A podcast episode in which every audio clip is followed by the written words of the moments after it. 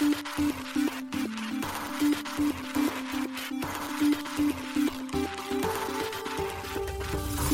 しい経済ニュース。この番組では現当社のメディア新しい経済が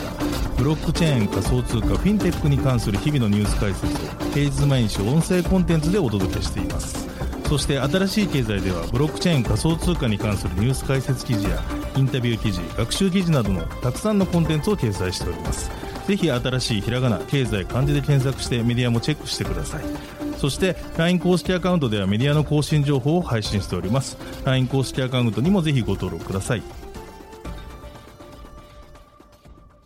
この番組は株式会社フィナンシェの提供でお送りします。フィナンシェはスポーツチームやエンタメプロジェクト DAO などのトークンを購入して支援ができる新しいクラウドファンディングサービスです。サッカー J リーグ野球バスケなどのプロスポーツチームをはじめ映画やアイドルインフルエンサーなど100以上のプロジェクトのトークンがフィナンシェで購入できます。さらにトークン購入者はプロジェクトに応じたキャンペーンの参加や NFT などの特典もぜひ iOS や Android でフィナンシェのスマホアプリを入れて新たな応援体験を味わってください。あなたの夢がみんなの財産になる。フィナンシェ。現当社新しい経済編集部の大塚です。高橋です。はい本日は8月の23日水曜日です。今日のニュースいきましょう。コインチェック INO 第1号案件Turingum とドリコムの Eternal Crypt Wizardry BC に決定。 SocialFi の friend.tech 24時間で発生した手数料収入が全 Dapps で1位に。野村証券らの狛犬ドバイ暗号資産規制当局より運用ライセンス取得クロスチェーンブリッジスターゲートファイナンスコンセンシスの L2 リネアのサポート開始。 Binance US 米ドル利用で USDT 入金可能に MoonPay と提携で。メープルファイナンスが約7.3億円の資金調達アジア展開へ。米デジタル資産取引所 EDX マーケッツ生産機関のカストディアンにアンカレッジデジタル選定バイナンスラボ ZK ワズム提供のデルフィナスラボに出資。一つ目のニュースはコインチェック INO の第1号案件が決定というニュースです。国内で暗号資産取引所などを運営するコインチェックがコインチェック INO の提供開始を8月23日に発表しました。また同サービスの第1号案件としてブロックチェーンゲームエターナルクリプトウィザードリー BC にて使用できる NFT コレクションを取り扱うということです。なお、初回販売は8月30日を予定しているとのことです。コインチェック INO は初めて販売される NFT コレクションを販売元がコインチェックの NFT マーケットプレイス、コインチェック NFT において販売するサービスです。なお、INO はイニシャル NFT オファリングの略称です。また、エターナルクリプトウィザードリー BC はドリコムが同社保有のウィザードリー IP を提供し、 Turingum と共同で開発中のブロックチェーンゲームです。同ゲームはシンプルで手軽に遊べるクリッカーゲームと RPG の戦略的なプレイスタイルを掛け合わせたゲームシステムが特徴ということです。今回コインチェック INO において販売が予定されているのはエターナルクリプトウィザードリー BC のリリースに先立って販売されるユーティリティ NFT となります。 Adventurer Genesis Collection。ユーティリティ NFT となるアドベンチャージェネシスコレクションです。同 NFT の保有者は同ゲームの先行リリース版のプレイが可能になるとともにゲームトークンであるブロッドクリスタル BC トークンをトークン発行にトークン発行に先行して獲得できるということです。なお発表によると BC トークンはゲーム内アイテムの購入や強化などに使用できるゲームトークンだといいます。このトークンは今後ゲーム内及びゲーム関連での拡張を予定するとともに同ゲームのメディアミックス展開においても随時ユーティリティを検討していく予定ということです。記事にアドベンチャージェネシスコレクション販売スケジュール及び販売概要を載せておりますので気になる方はぜひ合わせてご覧ください。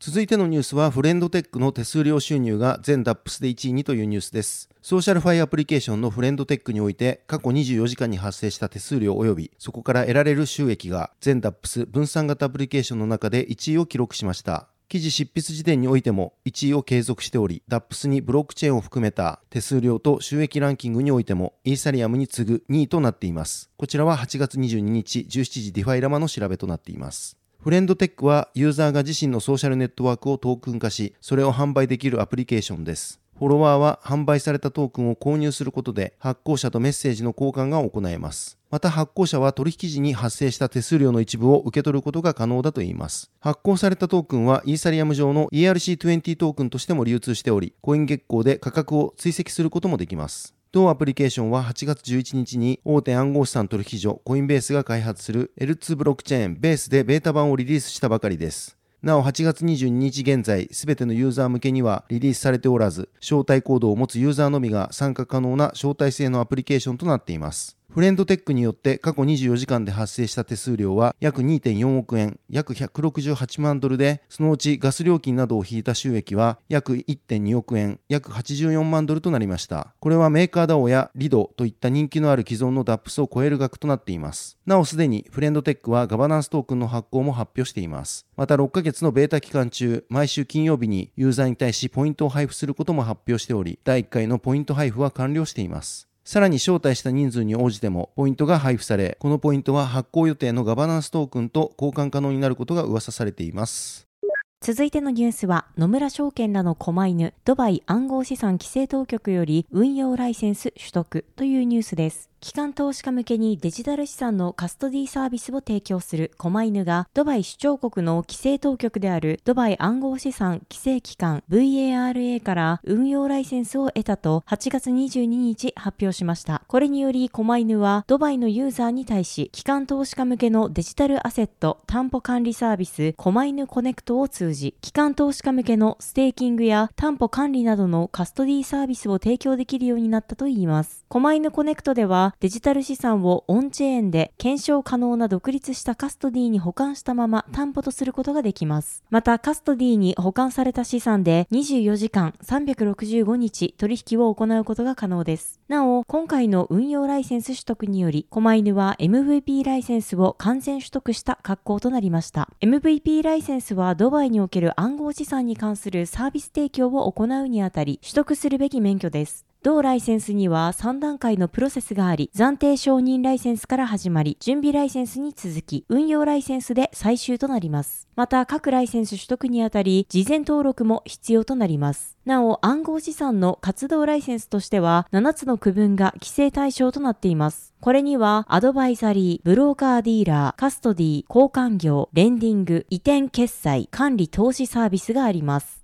狛犬は野村証券、デジタル資産管理会社コインシェアーズ、デジタル資産セキュリティ会社レジャーの3社によって2018年に設立されたジョイントベンチャーです。機関投資家向けの暗号資産カストディ事業は2020年6月から開始しています。日本企業からは野村総合研究所やクリプトガレージが出資しています。なお、狛犬は昨年11月に VARA より MVP ライセンスにおける準備ライセンスを取得していました。これにより、狛犬は VARA から MVP ライセンスの許可を受けた初の機関投資家向けデジタル資産カストディアンとなりました。VARA は今年3月9日に交付されたドバイ暗号資産規制法により設置された暗号資産事業に関する規制当局です。ドバイを含むアラブ首長国連邦 EAU の暗号資産サービスプロバイダーのライセンス発行やコンプライアンス体制監督をするほか、暗号資産取引所とサービスプロバイダーを規制して消費者保護を確保しています。ドバイは暗号資産関連企業において戦略的地域と言えるでしょう。暗号資産取引所 OKX は昨年7月に MVP の暫定ライセンスを取得、6月15日には準備ライセンスを取得しています。暗号資産取引所クリプト .com も昨年6月に暫定ライセンスを取得した後、今年3月に準備ライセンスを取得しています。7月31日、大手暗号資産取引所バイナンスが VARA より運用 MVP ライセンスを取得。なお、バイナンスの発表によれば、運用 MVP ライセンスを取得した取引所はバイナンスが初とのことです。8月2日には野村ホールディングスの関連子会社、レーザーデジタルのドバイ支部にあたるレーザーデジタルミドルイースト FZE が VARA から営業ライセンスを取得しています。続いてのニュースは、クロスチェーンブリッジ、 Stargate Finance、ConsenSys のレイヤー2、Linea のサポート開始というニュースです。クロスチェーンブリッジの DeFi プロジェクト、 Stargate Finance が、米 ConsenSys 開発のイーサリアムレイヤー2ブロックチェーン、 Linea のサポート開始を8月22日に発表しました。 Stargate Finance は、オムニチェーンプロトコルレイヤー0上に構築されたアプリケーションです。ブロックチェーンをまたいだクロスチェーンの流動性を提供することで、複数のブロックチェーン間で資金の移動を可能にしています。現在同プロジェクトのユーザーは、レイヤー0が対応するブロックチェーンのうち12のチェーン間でトークンの転送が行えます。なお、レイヤー0は現在25のチェーンに対応しています。今回リネアでサポートが開始されたのは、スターゲートファイナンスのネイティブ及びガバナンストークンである STG とイーサリアムのイーサの2つのトークンです。USDT など他のトークン転送は行うことができません。なお、スターゲートファイナンスは8月5日、大手暗号資産取引所のコインベースが開発、提供するイーサリアムレイヤー2ブロックチェーン、ベースのサポート開始を発表しています。ベースのサポート開始時は USDC、ESA、SDG のみのサポートでしたが、現在ではアブラカダブラ開発の MIM とマーベリックプロトコル発行の MAV のサポートも行われています。レイヤーゼロを開発するレイヤーゼロラボは今年1月、プロトコルに重大な脆弱性があるという指定を受けました。これに対し、レイヤーゼロラボは競合他社による非常に不誠実な投稿や人間としてできる最大限偏った書き方と批判し、脆弱性を否定する声明を出しています。続いてのニュースは、バイナンス US が米ドル利用で USDT 入金可能にというニュースです。米暗号資産取引所バイナンス US が暗号資産決済プロバイダーのムーンペイとの提携により、米ドルのオンランプが可能になったことを8月22日に発表しました。なお、オンランプとは法定通貨を暗号資産に交換するプロセスのことです。バイナンス US は今年6月、米ドル入金の停止を発表しており、同取引所の米国ユーザーは米ドルの入出金ができない状況です。同社はこの状況から引き起こされる混乱を回避するために、ムーンペイと提携をしたと思われます。そして今回の対応により、バイナンス US での取引主要通貨がプラットフォーム全体で米ドルから USDT に移行したことになります。具体的には、バイナンス US ユーザーがモバイルアプリ内でムーンペイを介して、米ドルステーブルコイン USDT を米ドルにより購入することで、アカウントに USDT が入金できるようになったといいます。これにより、バイナンス US では USDT を利用して他の暗号資産との交換や取引が可能になります。また反対に USDT をムーンペイにて米ドルに変換することで、バイナンス US では米ドルの出金が可能になったと言えます。発表にてバイナンス US は、当社は当面の間、暗号資産専用の取引所として機能するが、顧客が暗号資産の世界に簡単にアクセスできるよう、サードパーティーの決済プロバイダーと提携していると述べています。バイナンス US は米ドル入出金停止の理由を、米 SEC が同取引所の関連資産凍結を6月6日に裁判所へ緊急要請した影響によるものだと説明。バイナンス US の銀行パートナーは、この SEC の要請を考慮して、米ドル建てのチャンネルを停止する意向を見せていると伝えられていました。SEC は資金凍結の緊急要請の理由を、バイナンス US が長年にわたり違反行為、米国法の無視、規制監督の回避、及び様々な金融移転と顧客資産の保管管理に関する未解決の疑問を行っているからだと述べていました。続いてのニュースは、 Maple Finance が約7.3億円の資金調達、アジア展開へというニュースです。 DeFi レンディングプロトコル Maple Finance が500万ドル、日本円にして約7.3億円の戦略的資金調達ラウンドを完了したことを8月22日発表しました。この調達ラウンドは BlockTower Capital と Tioga Capital 主導のもと、 Cherry Crypto、ステファンキャピタル、GSR Ventures、ベリーズベンチャーズ、 Maven 11、Framework Ventures が参加したとのことです。今回の資金調達により、 Maple Finance は従来の金融市場における投資及びテクノロジープラットフォームとしての地位確立を目標に、3つの成長スタックとしてアップグレードされたトークン設計、商業的成長への取り組み、独自技術への投資に取り組むと説明しています。また、 Maple Finance はコンプライアンスに準拠したオンチェーン貸付及び借入サービスをアジア太平洋地域及びラテンアメリカ地域に拡大することを目指すと同時に、分散型テクノロジーの構築を継続し、プロトコルや金融サービスプロバイダーなどとのパートナーシップ締結も行っていくとのことです。また、メイプルファイナンスは今年4月、米国財務省、短期証券利回りのアクセスを炭素化し、顧客の流動性やリスク、会計要件を満たしたオンチェーン現金管理ソリューション、オンチェーンキャッシュマネジメントをローンチしています。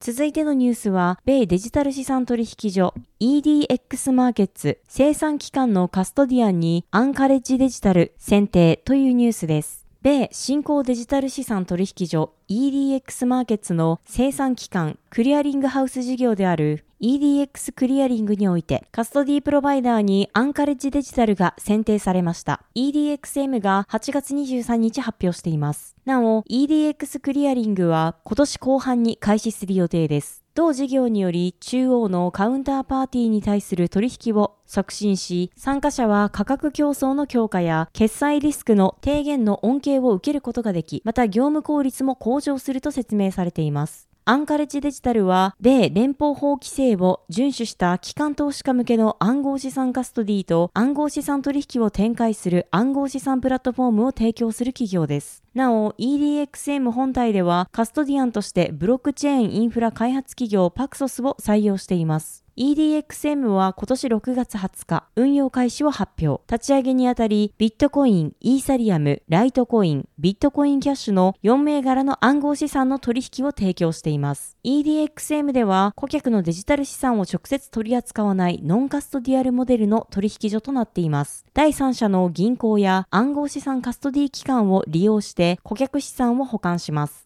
また EDXM は顧客がフィデリティなどの証券会社を通じて注文を出す株式市場と同様の形式をとる取引所となっています。なお EDXM はチャールズ・シュワブ、シタデル・セキュリティーズ、フィデリティデジタルアセットといった大手金融機関やパラダイム、セコイアキャピタル、バーツフィナンシャルなどの暗号資産関連のベンチャーキャピタルらによって支援され、独立した事業体として運営されています。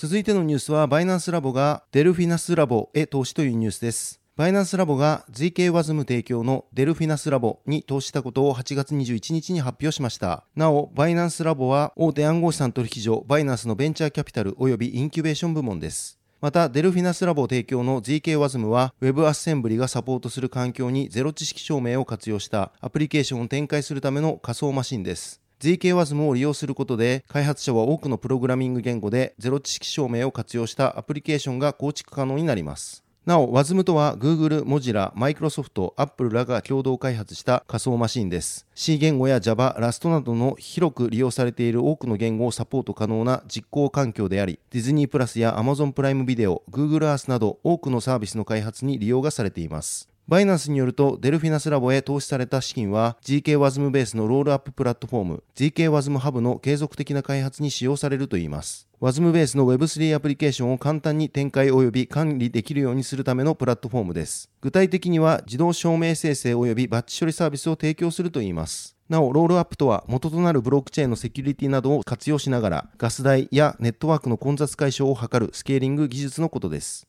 バイナンスの共同創業者でバイナンスラボの責任者であるイーヘイ氏は次のようにコメントしています。デルフィナスラボの ZK-WASM 実装は Web2 開発者の新たな波を Web3 環境に迎え入れることになります。私たちはデルフィナスラボが ZK-WASM の物語をリードし、開発者とエンドユーザーの間で Web3 アプリケーションの普及を可能にするのを楽しみにしていますのと述べています。バイナンスラボは過去複数にわたり様々な企業への戦略投資を行っています。つい先日8月10日には、 DeFi プロトコルのカーブファイナンスが発行する CRV に約7.2億円投資したことを発表しています。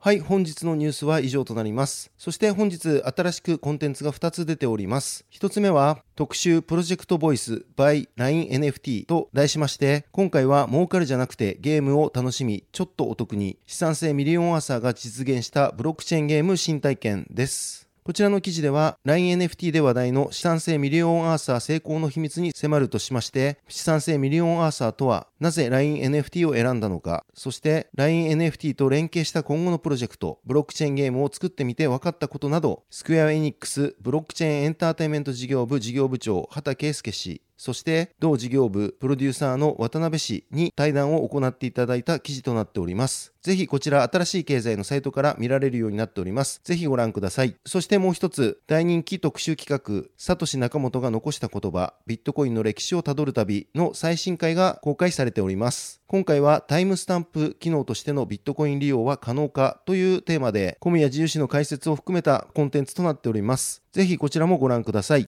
はい、このように私たち新しい経済編集部ではブロックチェーン暗号資産に関するニュースを平日毎日ラジオで配信をしております。本日ご紹介したニュース、コンテンツはすべてサイトの方に上がっております。ぜひサイトの方も見に来てください。新しいひらがな、経済漢字で検索して見に来ていただければと思います。それでは本日はありがとうございました。ありがとうございました。